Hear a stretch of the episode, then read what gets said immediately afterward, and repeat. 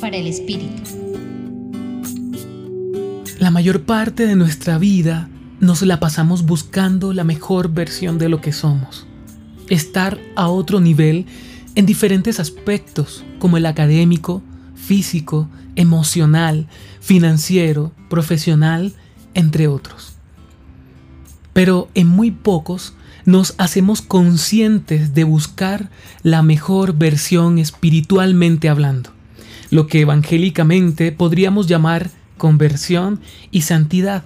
Es decir, sin dejar de ser quienes somos, sin darle delay a nuestro pasado, sin aplicarnos el famoso borrón y cuenta nueva, como a veces imaginamos que debería suceder, sino a partir de quienes somos, con nuestra historia, nuestro pasado, nuestro presente y lo que pueda venir, con todo ello, Dios nos ama, nos necesita y nos hace plenos.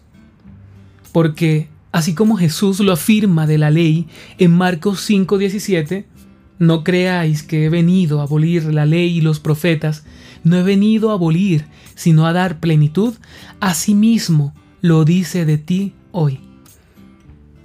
No creas que he venido a dejar en blanco tu historia. No pienses que para estar conmigo tienes que anular tu pasado. Precisamente sus colores, matices e historias es lo que amo de ti, pues han hecho lo que eres hoy. No creas que he venido a abolir tu historia, sino más bien, en medio de todo lo que eres y quien eres, he venido hasta ti para darte plenitud en tu vida. En estos días leí en redes sociales una frase que dice, la iglesia es el hospital de los pecadores y no un club de santos.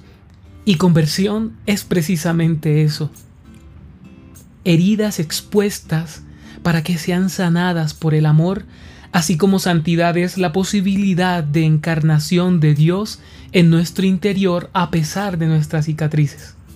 Pues, quien es capaz de dejar que el amor sea su plenitud, será grande en el reino de los cielos, como lo afirma Jesús en Mateo 5:19.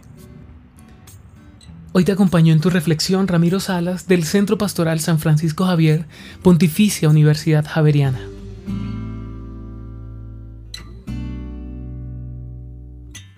Escucha los bálsamos cada día entrando a la página web del Centro Pastoral y a javerianestereo.com.